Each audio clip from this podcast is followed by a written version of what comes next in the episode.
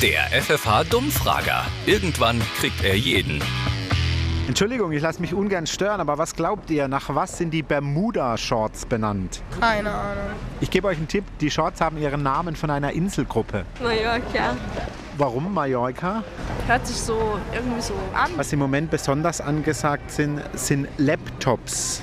Kennen Sie die auch? Ja, wer es tragen kann, toll. Was können Sie sich darunter vorstellen unter einem Laptop? Aber Ah, das ist ohne Arm. So, so, dü- ohne Arm. Nein, ein Laptop ist so, was die Jungen haben, zum da drauf spielen. Na, das ist ein Keyboard.